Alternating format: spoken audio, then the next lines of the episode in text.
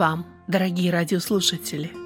Вы слушаете радио Зегенсвелле «Волна благословения» радиопередачу. В ней вы услышите проповеди на разные темы.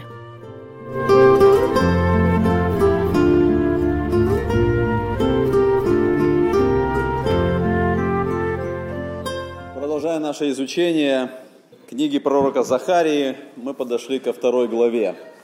И вторую главу книги пророка Захарии можно назвать «Город с огненной стеной». Довольно необычное название, особенно если мы применяем его к городу. Но вы помните, что с самого начала этой книги мы выбрали текст Писания, который является как бы ключевым ко всей этой книге – котором Господь говорит, что не воинством и не духом, и не воинством и не силой, но духом моим, говорит Господь. И поэтому, когда мы встречаемся вот с этим названием «Город с огненной стеной», мы понимаем, здесь речь идет не о чем-то человеческом, не о том, что люди могут своими силами каким-то образом создать, построить. Речь идет о том, что обещает сделать Господь. Во все времена мы знаем, что города имели защиту в виде стен. Когда мы смотрим на современный Иерусалим и смотрим на э, те стены, э, которые в настоящее время есть в городе Иерусалиме, э, то вот эти именно стены, которые стоят сегодня, на самом деле были построены за 4 года – и они были построены в 1537 году по приказу султана Сулеймана I. В то время Иерусалим и вся эта территория э, были под Османской империей. И вот этот султан Сулейман I дал приказание построить эти стены. И с того времени они стоят э, вокруг старого года, города Иерусалима. В основном высота этой стены 12 метров, толщина каждой стены 2,5 метра – у этих стен есть семь ворот, есть 34 смотровые башни. Это то, что мы можем, можем увидеть сегодня, если мы поедем в Иерусалим и будем э, ходить там, где находится этот старый э, город Иерусалим. Но когда мы смотрим в историю, э, мы можем увидеть следующее. Я хотел бы, чтобы вы посмотрели на эту схему, которая показывает нам очень быстро ну так сказать, всю историю стен города Иерусалима. Мы встречаемся с этим э, городом в начале, это Бытие, 14 глава, когда он называется Салим. И вы помните эту историю э, в 14 главе Бытие, когда Милхиседек имел встречу с Авраамом. Мы точно не знаем, что это был за город. Мы точно не знаем, что это была за личность. Но мы встречаемся с этим наименованием вот этого города Салим, и если мы смотрим на историю, это было где-то 1950 год до Рождества Иисуса Христа. Дальше в какой-то период времени происходит, что Иусеи захватывают этот город. И он уже становится не Салимом, как он назван был э, в книге «Бытие» в 14 главе, а он начинается называться Иевус – и вот мы читаем, что в какой-то период времени, мы не знаем, когда это произошло, когда Ивусеи стали жителями этого города. И дальше, когда мы смотрим на а, книгу Паральпоменон, книги царств, мы видим, что Давид захват, захвачивает Иевус, это а, пятая глава второй книги царств. Там сказано, что этот город был укрепленным, это была крепость, крепость Сион находилась там – и Давид захватил эту крепость, он захватил этот город. И вот с этого момента, это примерно тысячный год до Рождества Иисуса Христа, этот город становится Иерусалимом, и в Писании он называется Иерусалим, город Давида. На протяжении всего повествования Ветхого Завета несколько раз повторяется, что Иерусалим – это город Давида. И так продолжалось с тысячного года по 586 год – эта дата для нас, наверное, уже знакома. Мы много раз говорили об этой дате, потому что именно в этом году, в 586 году до Рождества Иисуса Христа, войско халдейское, Навуходоносор со своими э, солдатами подходят к Иерусалиму, два года длится осада, и в конечном итоге пали стены Иерусалима, и город был захвачен. Поэтому в 586 году город был первый раз полностью разрушен. Стены Иерусалима, сам город, храм в Иерусалиме оказались разрушенными. Дальше мы читаем историю, что эти стены были отстроены Ниемией. Шестая глава э, Ниеми, 15 стих, это в 444 году, когда народ отстраивает стены. За 52 дня стены города были отстроены. И дальше мы смотрим с вами на историю и уже доходим до 70-го года. Да, за это время, после 444 года, было много различных добавлений, можно было различные переустройства, но в конечном итоге 70-й год после Рождества Иисуса Христа, когда римляне разрушили город Иерусалим. Это второе разрушение города, когда полностью был разрушен город, когда храм был разрушен – и стены Иерусалима также были разрушены. И когда мы смотрим дальше с вами на историю, э, с этого момента, 70-го года, когда стены Иерусалима были разрушены, 200 лет Иерусалим был в развалинах или без стен. Римляне строили самые различные поселения на этом месте – они обустраивали, они строили стены, и так продолжалось где-то до 460 года, когда римляне, стерев всякое упоминание о евреях, когда именно они назвали эту область Палестина, чтобы не указывать на евреев, не указывать на Израиль, а взяв это наименование, от, а, а, назвав это а, сирийской Палестиной, чтобы убрать всякое упоминание евреев – и так было до 460 года. Они строили самые различные поселения. Следующая дата, когда в 1033 году, после Рождества Иисуса Христа, произошло большое землетрясение в Иерусалиме, которое разрушило все стены, которые были построены до этого момента. И таким образом, вот после 1033 года город вновь начинается отстраиваться. И здесь уже мусульмане, которые в то время а, захватили эту территорию, они отстраивают город, они отстраивают здания, в том числе отстраивают и стены. И так было до 1219 года, когда в 1219 году сами мусульмане и разрушили те стены, которые они построили – из-за страха, что крестоносцы придут и захватят этот город и воспользуются этими стенами, сами мусульмане опять разрушили все стены Иерусалима, которые существовали до этого момента. И после этого 300 лет город Иерусалим тоже стоял без стен. До того момента, о котором я сказал, что в 1537 году Сулейман I, который в то время был главой Османской империи, он отдает этот приказ, и стены Иерусалима были вновь построены, которые существуют и до сегодняшнего дня в Иерусалиме. Мы посмотрели как бы кратко на историю Иерусалима, чтобы посмотреть, что происходило с городом, что происходило со стенами Иерусалима. Потому что стены Иерусалима и в Священном Писании имеют как бы особое значение. Они указывают на защиту города, они указывают на то, что город стоит, город охраняется. И когда стены Иерусалима стоят, это и сам город имеет а, особую защищенность. Так было в древности.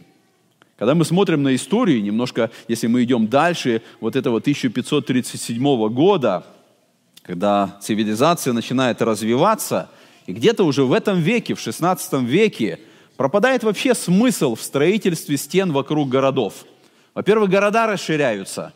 Если построены стены вокруг города, а город расширяется, и население становится больше, возникает проблема, потому что жителям некуда помещаться, и надо расширять эти стены.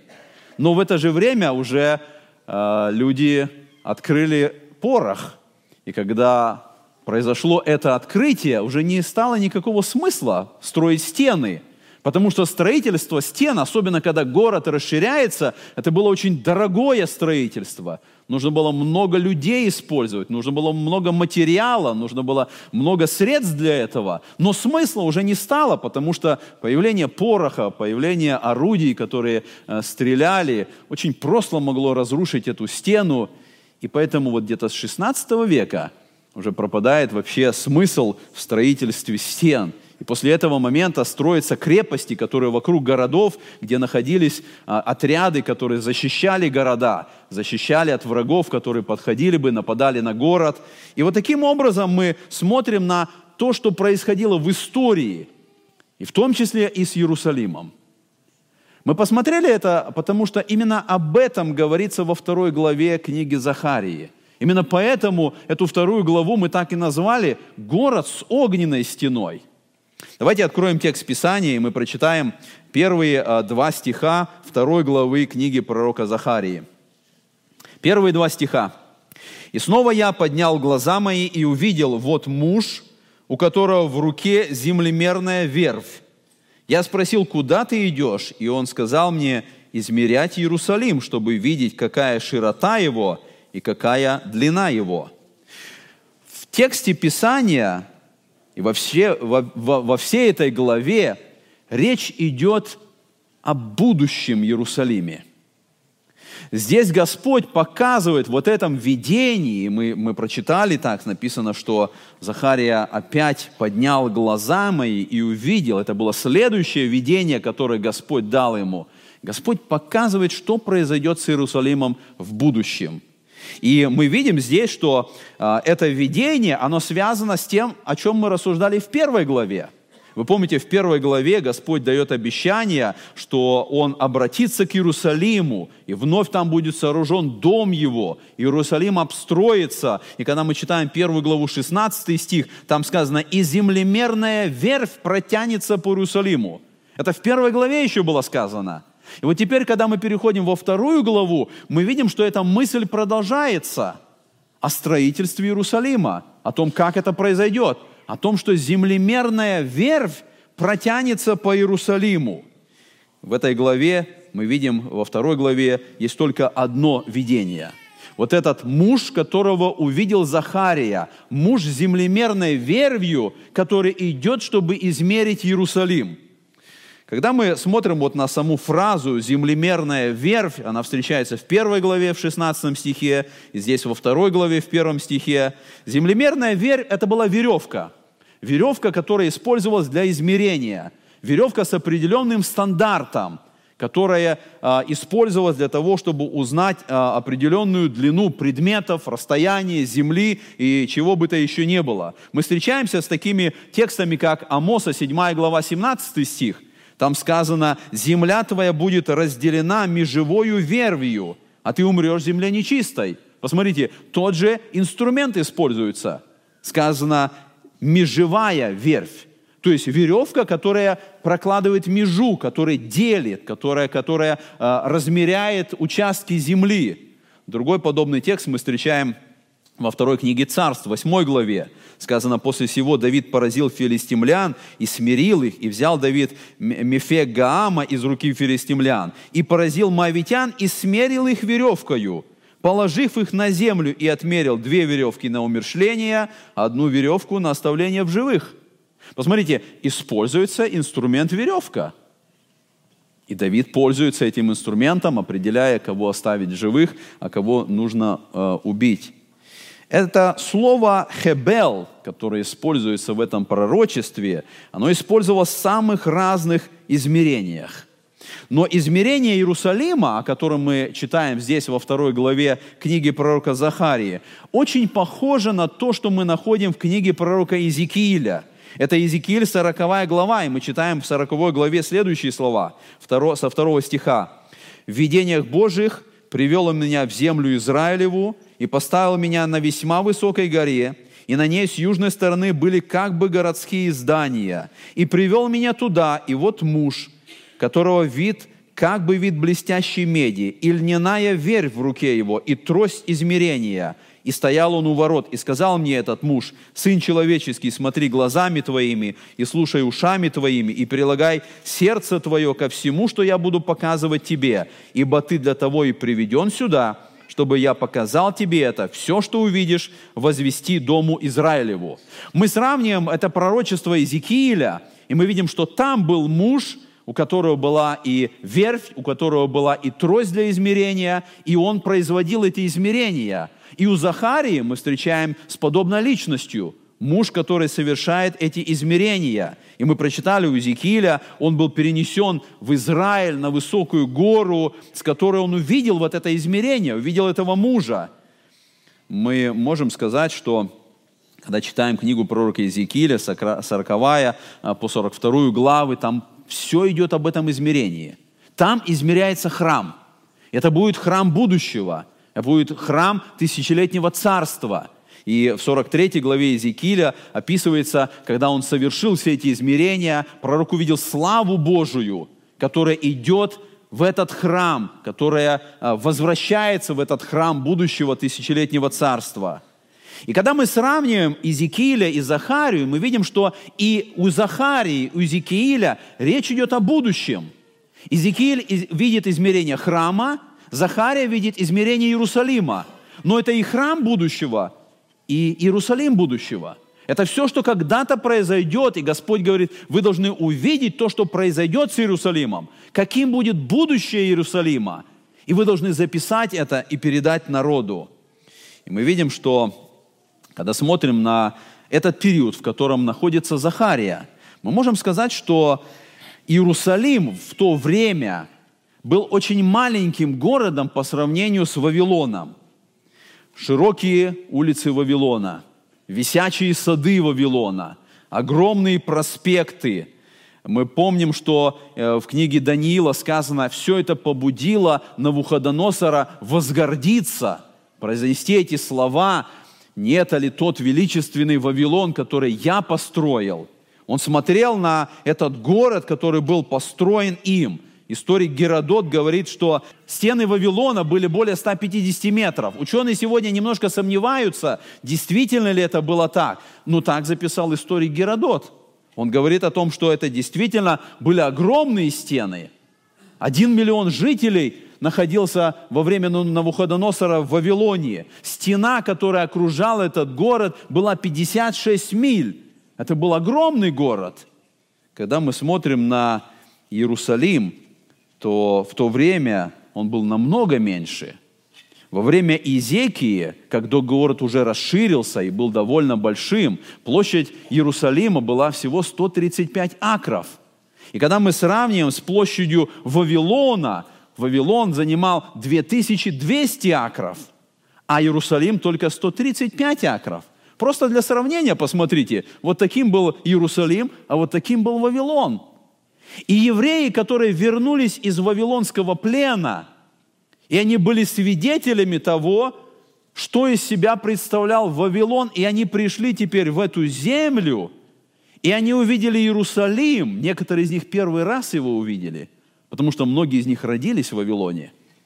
И они пришли сюда, в этот город Иерусалим, и они увидели этот маленький город, который лежит в развалинах, который засыпан мусором – когда все развалено. И они сравнивают то, что они видели там, и то, что они видят здесь, и они видят это, эту огромную разницу.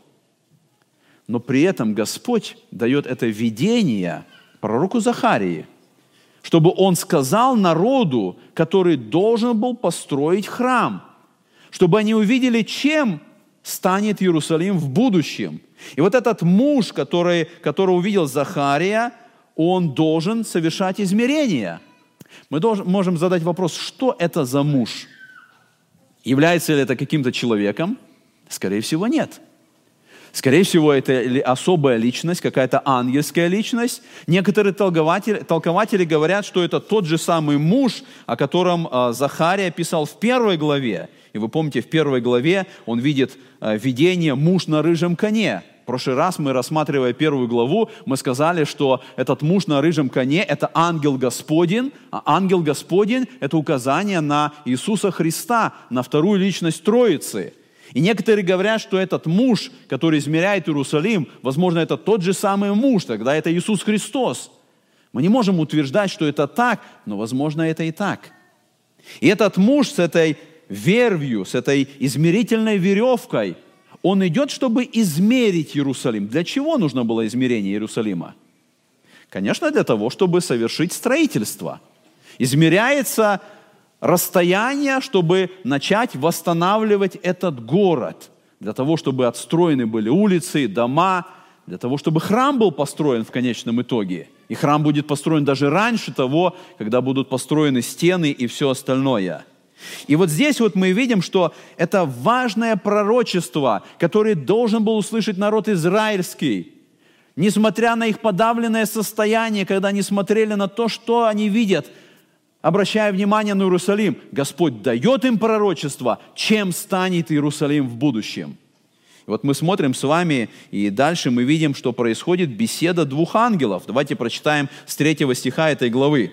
И вот ангел, говоривший со мною, выходит, а другой ангел идет навстречу ему. И сказал он этому, иди скорее, скажи этому юноше, Иерусалим заселит окрестности по причине множества людей и скота в нем мы видим, что вот в этом тексте идет беседа, беседа между двумя ангелами. И дальше в пятом стихе, «И я буду для него, говорит Господь, огненную стеною вокруг него, и прославлюсь посреди него». Юноша, о котором идет здесь речь, это сам Захария. И мы говорили, э, когда делали вступление к этой книге, что Захария был призван молодым. Мы не знаем точно, каким он был молодым, возможно, до 30 лет – но вот беседа двумя, между двумя ангелов а, происходит в том, что один из них говорит, скажи этому юноше, то есть скажи пророку Захарии, дай ему это откровение, дай ему эту весть. Иерусалим заселит окрестности по причине множества людей и скота в нем. Мы сказали, что Иерусалим был незначительным, он был маленьким, он был без стен, он был в опасности – Хотя, э, если мы смотрели бы опять вот на эту схему, мы бы сказали, что в свое время Иерусалим расширялся. Особенно это было во времена правления царя Езекии. Иудейское царство было защищено системой укрепленных городов. И вот мы читаем с вами текст Писания во второй книге Паралипоменон, сказано о Езекии, а, когда царь Синахирим, ассирийский царь, подступил к городу, и сказано в 35 главе 2 Паралипоменон о Езекии, «И ободрился он, и восстановил всю обрушившую стену, и поднял ее до башни, и извне построил другую стену, и укрепил Мила в городе Давидовом, и наготовил множество оружия и щитов». Когда царь Синахирим подошел к Иерусалиму, Изекия подготовился – и мы видим, что он построил другую стену для укрепления этого города. История говорит, что когда Синахирим подошел к Иерусалиму, он определил это количество укрепленных городов. И он, в истории записано, что 46 укрепленных городов были вокруг Иерусалима, которые выполняли вот эту а, систему защиты города Иерусалима. Иерусалим находился в центре как самая важная точка – я говорил, что задача укрепленных городов – это защита города. Когда войско находилось в этом укрепленном городе, в крепости, и было готово отразить нападение армии. И мы видим, что ангел говорит, что Иерусалим заселит окрестности по причине множества людей и скота. Город разросся, и мы видим, что о Иезекии написано, он построил широкую стену, он построил дополнительную стену. И мы находим это указание в Неемии, в третьей главе, сказано, подле него чинил Узиил, сын Харгаи, серебряник, а подле, подле него чинил Ханания, сын Гараха Хакима. И восстановили Иерусалим до стены широкой.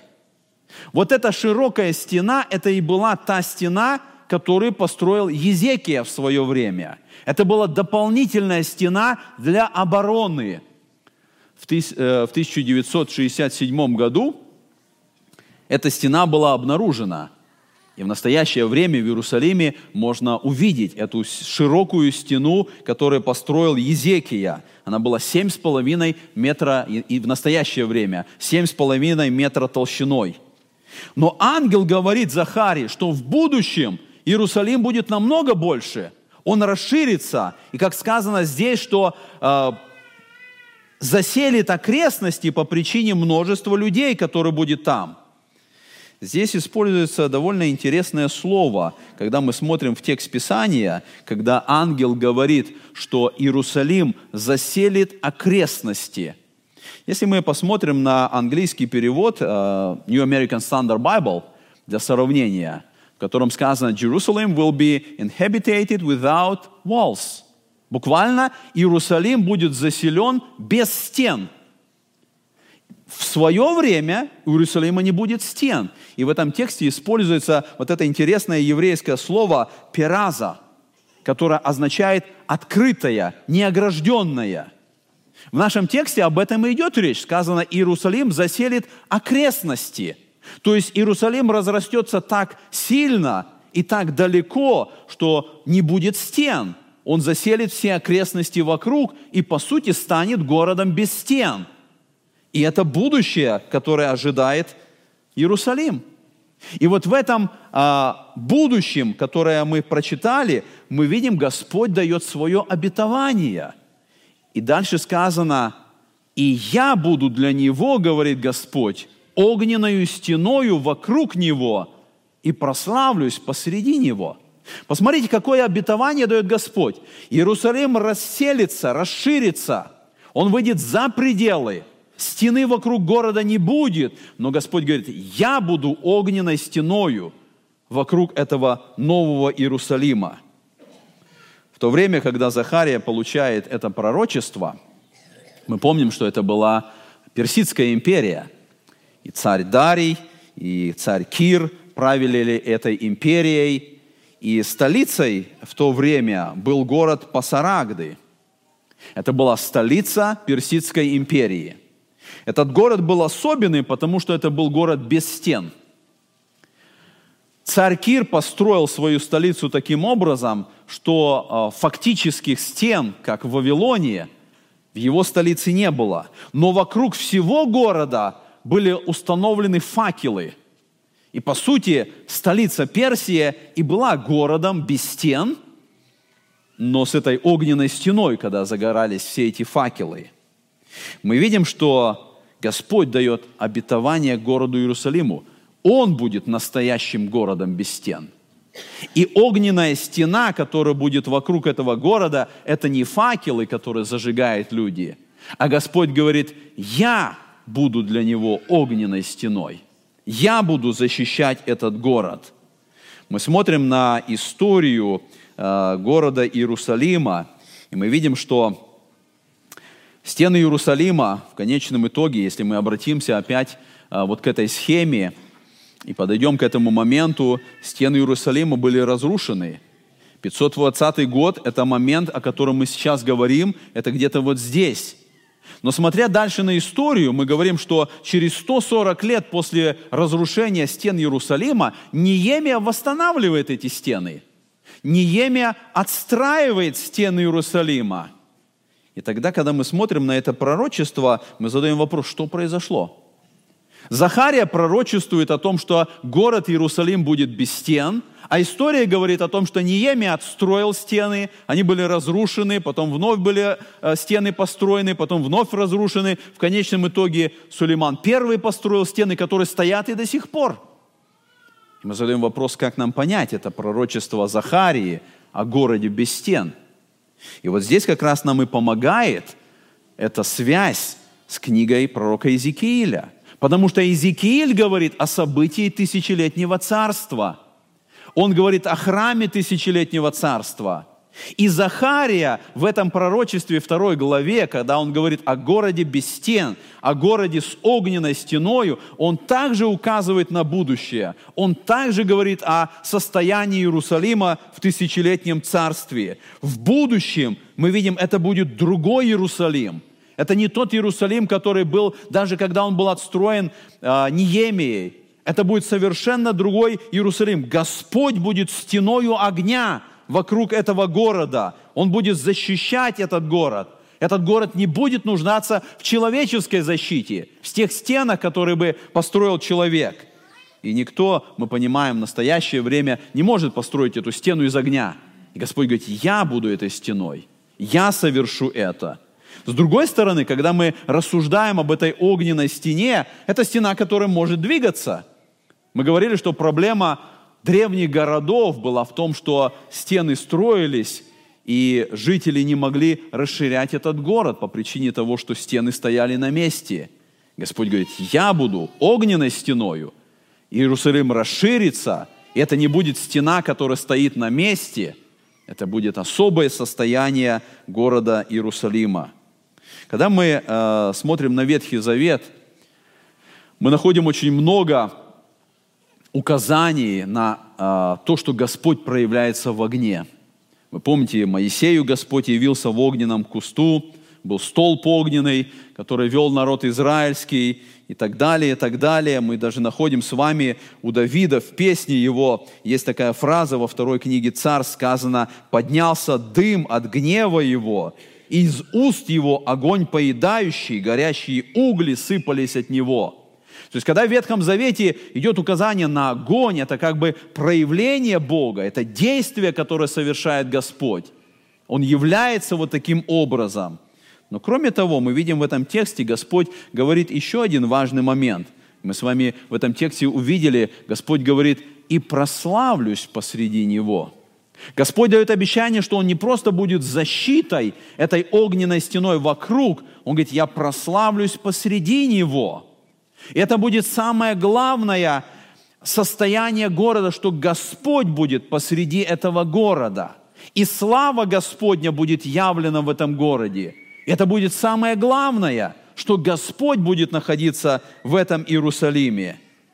И мы смотрим с вами на э, те указания, когда слава Господня наполнила однажды храм, который построил Иерусалим, э, в Иерусалиме Соломон. Но потом слава ушла, и в книге пророка Иезекииля мы уже говорили, что слава должна вернуться в этот новый храм тысячелетнего царства. Это и будет то исполнение вот именно этого текста, когда Господь говорит, я прославлюсь посреди Иерусалима, когда Он вновь будет находиться в этом новом отстроенном городе Иерусалиме. Итак, мы читаем с вами дальше, 6 стиха, посмотрите, сказано в этой главе. «Эй, эй, бегите из северной страны, говорит Господь, Ибо под четырем ветрам небесным я рассеял вас, говорит Господь. Спасайся, Сион, обитающий у дочери Вавилона. Ибо так говорит Господь Саваоф, для славы Он послал меня к народам, грабившим вас, ибо касающийся вас касается зеницы ока Его. Мы видим в этом тексте призыв «бегите из северной страны». О какой северной стране идет здесь речь? Это указание на Вавилон. Хотя географически Вавилон не находится на север от Израиля или на север от Иерусалима. Географически он находится на восток. Но когда, э, когда войско Навуходоносора подошло к Иерусалиму, они атаковали с севера. Это был враг, который пришел с севера. И поэтому во многих пророчествах Ветхого Завета указания на Вавилон именно вот такими словами «северная страна». И мы видим, что вот здесь, когда Господь дал обетование, каким станет Иерусалим в будущем, Он обращается теперь к тем евреям, которые не вышли из Вавилона. Мы говорили о том, что вместе с Зарававелем, вот этим первым переселением, которое было в 538 году, пришло только 50 тысяч евреев. Но большинство евреев остались в Вавилоне – они придут позже, это будет в 458 году, вместе с Ездрой и Неемией. Но теперь Господь обращается к ним, которые остались там в Вавилонии. И Господь к ним говорит, бегите из северной страны, ибо по четырем ветрам небесным я рассеял вас, говорит Господь. Он призывает народ, который остался там, потому что Вавилон ожидает наказания. Будет суд Божий над Вавилоном. А вот каким станет Иерусалим. И Господь призывает, чтобы они пришли в этот город, чтобы они находились в этом городе. Мы с вами э, смотрим, и вот этот текст, он и до сегодняшнего дня еще не исполнен. Ибо по четырем ветрам небесным рассел я вас, говорит Господь. По сути, это сегодня еще происходит. Евреи, которые были рассеяны и во время ассирийского нашествия, и особенно во время нашествия Навуходоносора, они до сих пор рассеяны по четырем ветрам. Они до сих пор рассеяны по всему миру. Но однажды исполнится это Божье Слово, когда они соберутся с разных мест, с четырех мест направления света. они придут в город Иерусалим, как Господь и говорит в этом тексте. И в это особое трудное время Господь пошлет ангелов, Он соберет их, но мы знаем, будет время преследования, время великой скорби, когда сатана и через Антихриста он будет совершать гонения на народ израильский.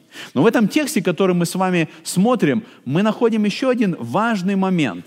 «Ибо так говорит Господь Саваоф, для славы Он послал меня к народам». В восьмом стихе мы находим ветхозаветнее указание на Троицу – эти ветхозаветные тексты, которые подтверждают, что Бог, которого мы верим, который открыт в Священном Писании, является Троицей, они не так ясные, они не так открыты, как в Новом Завете. Но тем не менее, когда мы смотрим на этот текст, и мы видим, что здесь сказано, так говорит Господь Саваоф. Господь произносит эти слова. Какие слова Он произносит? Для славы Он послал меня к народам.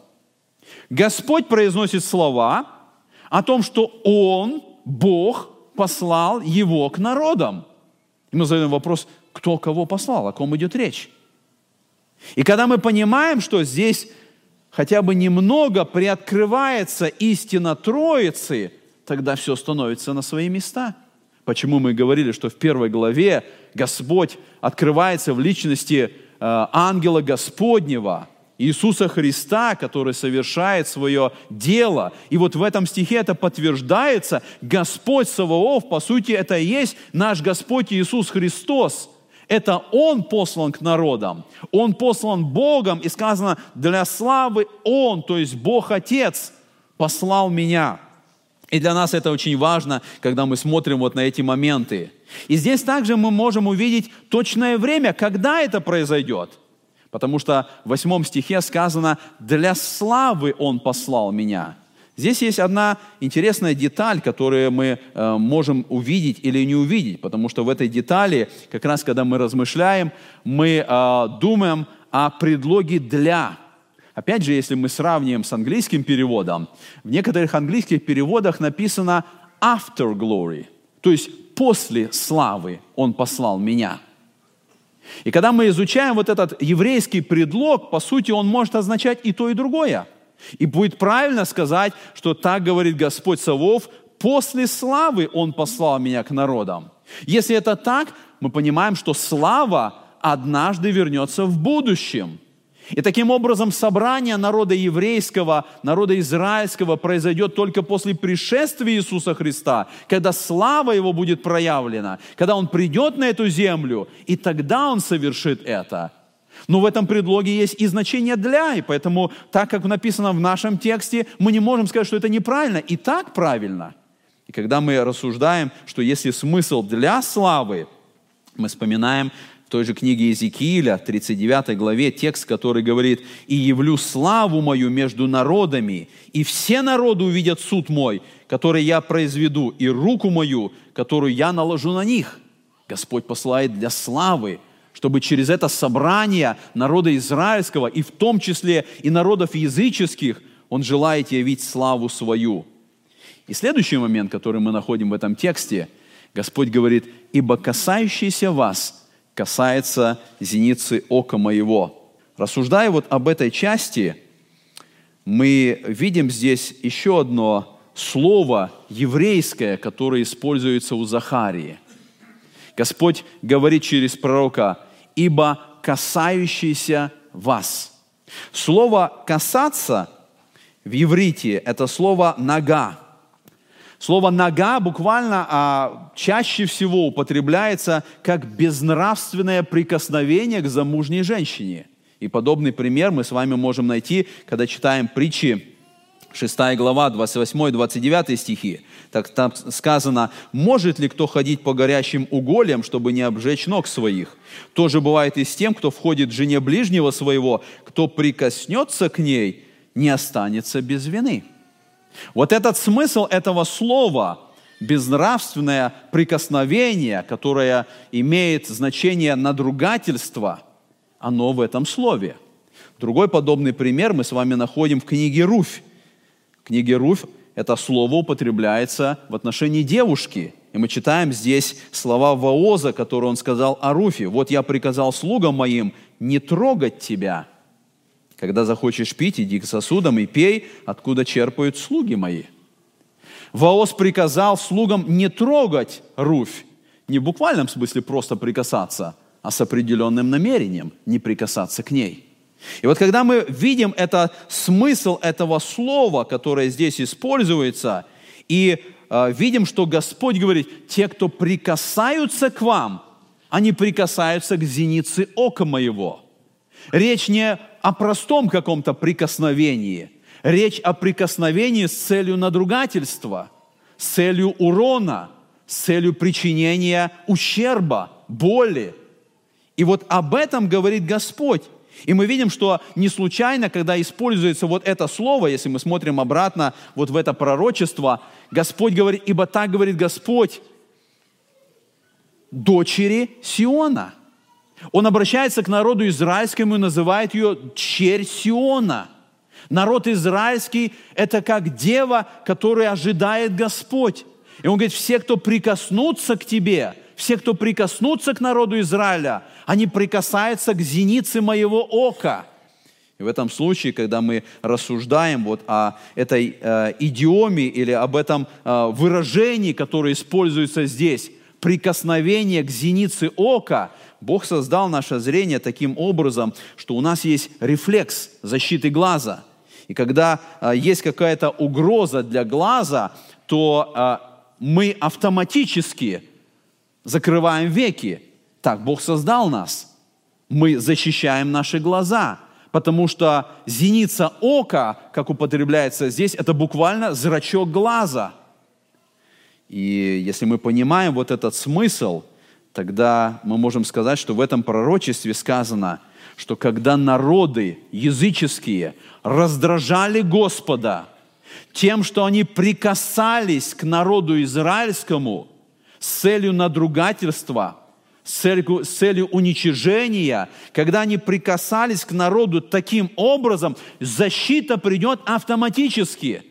Господь говорит, те, кто прикасаются к тебе, они прикасаются к зенице ока моего. Придет суд, этот суд будет обязательным. Господь обязательно совершит это. Но с другой стороны, это пророчество говорит о близкой связи Господа с народом израильским. Он говорит о том, что Хотя Господь и рассеял Израиль по четырем ветрам небесным, но прикосновение врагов к народу израильскому причиняет боль Господу.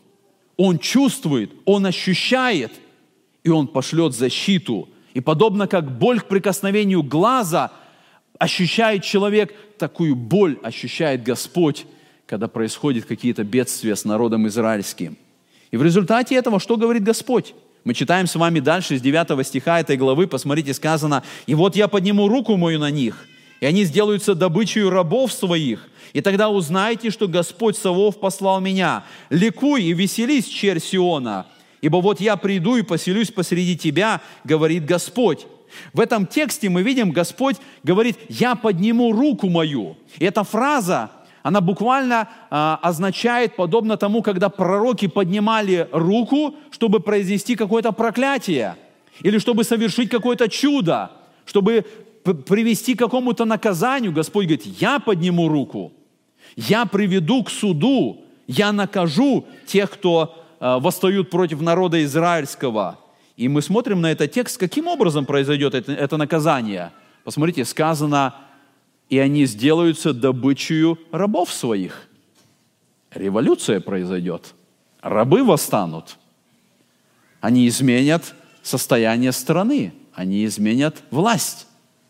Когда мы смотрим на этот текст, наверное, немножко по-другому мы можем относиться к каким-то волнениям, каким-то революциям, которые где-то происходят. Это суд Божий. Господь говорит, я подниму руку, и восстанут рабы и будет восстание, и будет революция. И Господь совершает это, и это уже как бы происходило когда-то.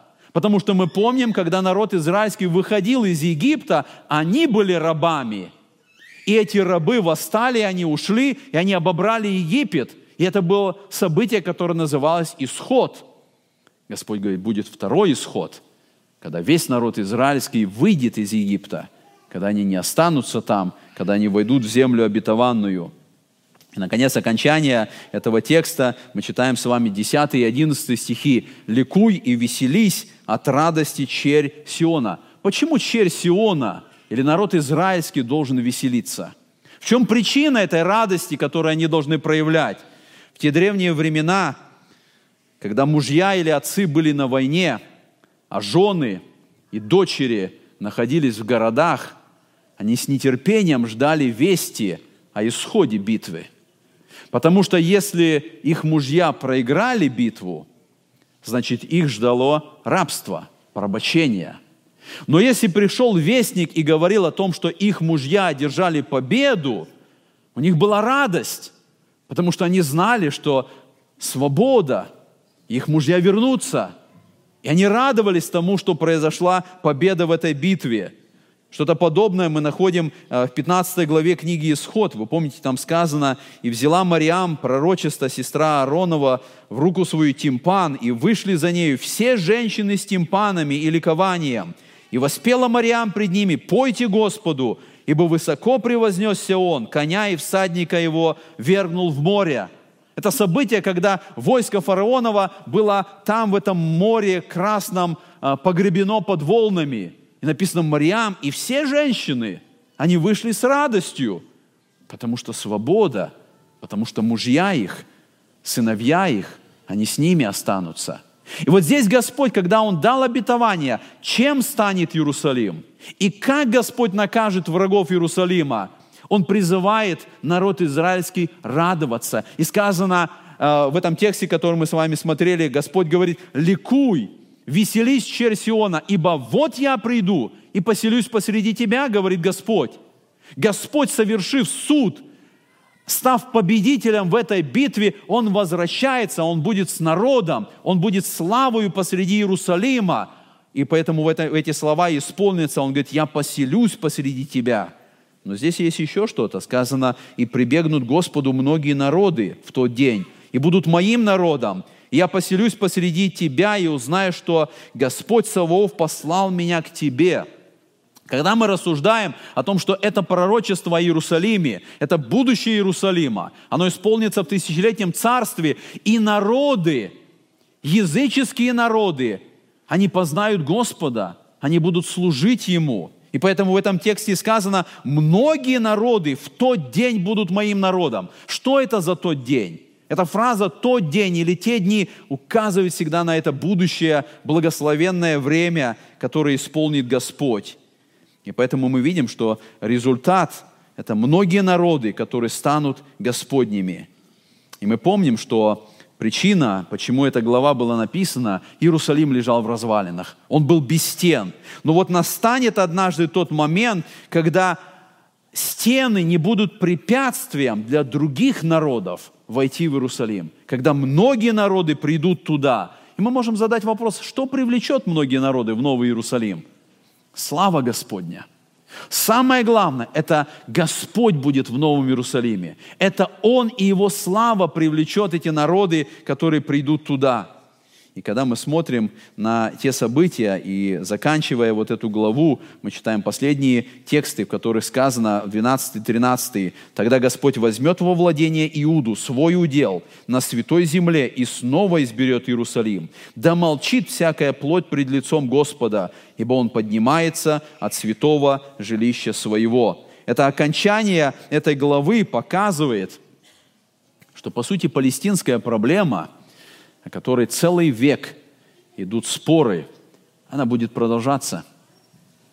И сказано, только в тот день он возьмет во владение Иуду свой удел на святой земле и снова изберет Иерусалим. Это говорит, что Иерусалим, он принадлежит народу израильскому.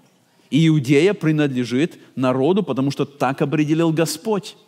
Но тогда, когда придет Господь, вот тогда решится проблема между арабами и евреями. Тогда решится палестинская проблема. Ее решит сам Господь, потому что здесь мы прочитали, сказано, тогда Господь возьмет во владение Иуду, тогда Он снова изберет Иерусалим. И никакой человек, никакой народ, никакая плоть не сможет сказать что-то против. потому что здесь сказано, да молчит всякая плоть пред лицом Господа.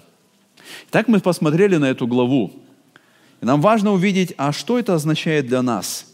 Все это пророчество, которое говорит о городе без стен, о городе с огненной стеной. Какое значение для нас сегодня в этой главе? И какое применение мы можем использовать сегодня?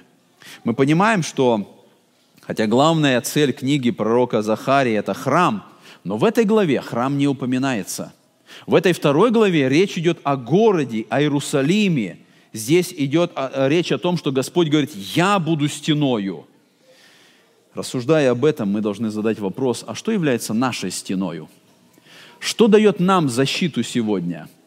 На что мы уповаем сегодня и за какой стеной мы укрываемся – Какие стены мы строим сегодня? Мы можем увидеть из этой главы, что у нас, как у народа Божьего, как у церкви, есть самая лучшая защита, есть самое лучшее основание – это личное присутствие Господа. Это самая лучшая защита. Ничто не приблизится к этой стене. Христос сказал однажды слова «Я создам церковь, и врата ада не одолеют ее». Если бы не эта огненная стена Господа нашего, за эти две тысячи лет церковь Иисуса Христа давно бы прекратила свое существование. Но именно потому, что Господь является главой церкви, и Он присутствует в церкви, посреди нее являет славу свою. Именно потому, что Он является этой огненной стеною, и враги не могут никаким образом разрушить или погубить церковь, церковь существует до сегодняшнего дня. И в этом наше упование, и в этом наша надежда, и в этом наша безопасность. И мы, как христиане, каждое отдельное, мы должны подумать, а является ли это моей безопасностью? Является ли это моей защитой? На что я уповаю сегодня? Где эти стены, которые я пытаюсь воздвигнуть, я пытаюсь построить в своем достатке, в своем образовании – в лоере, в адвокатах, которые могут мне помочь в каких-то ситуациях. Куда я обращаюсь, когда я смотрю, и подобно как эти евреи, я вижу разрушенные стены. Иерусалима, у Иерусалима нет стен. Господь через это пророчество нам дает это обетование – полагаться на Господа. Не воинством и не силою, но духом моим, говорит Господь. Он ожидает, чтобы мы точно так же, как эти евреи, услышали это слово – и уповали на Господа, и держались Его. И поэтому, применяя эту главу, мы можем сказать, Бог – архитектор небесного царства. Вот этот муж этой вервью измерительной показывает, что Бог замеряет свое царство. Он не всегда замеряет так, как мы замеряем – он не всегда строит, как нам кажется правильным. Бог является архитектором. Он совершает это строительство. Наверное, если бы мы были архитекторами, мы бы настроили этих стен. Мы бы обезопасили себя как-то. Мы бы построили стены больше, чем у Вавилона. Господь говорит, нет, в моем царстве не будет этих земных каменных, каких-то бы не было стен. Будет огненная стена. Это будет самая надежная защита. И это сегодня происходит. Потому что мы находимся в этом Царстве Божьем. Второе, что я нахожу, Царство Небесное определяется центром, а не стенами. Не стены имели значение, а то, что в центре Иерусалима. Господь говорит, я буду в центре, я прославлюсь в нем. И в Царстве Небесном сегодня не стены, которые мы желали поднастроить, но присутствие Господа, Духа Его – оно определяет суть царства, оно определяет суть церкви. И, наконец, последнее, что мы находим, мы призваны в город без стен. Господь ожидает, чтобы мы были, но этот город охраняет сам Бог. Он является нашей защитой. Он является нашей охраной сегодня. Он ожидает, чтобы мы полагались на Него и были в покое, зная, что это самая надежная защита. Это город с огненной стеною. Поэтому благослови нас, Господь, стать под эту защиту. Готовы ли мы сделать это? Готовы ли мы возложить свою надежду на Господа и знать, это огненная стена, она всегда вокруг нас, а внутри находится сам Господь, который дает нам это обетование. Аминь. слушали Андрея Павловича Чумакина «Церковь спасения. Вашингтон». Вы слушали радио Зекинсвелле «Волна благословения», город Детмалт, Германия. Дорогие радиослушатели, мы желаем вам Божьих благословений.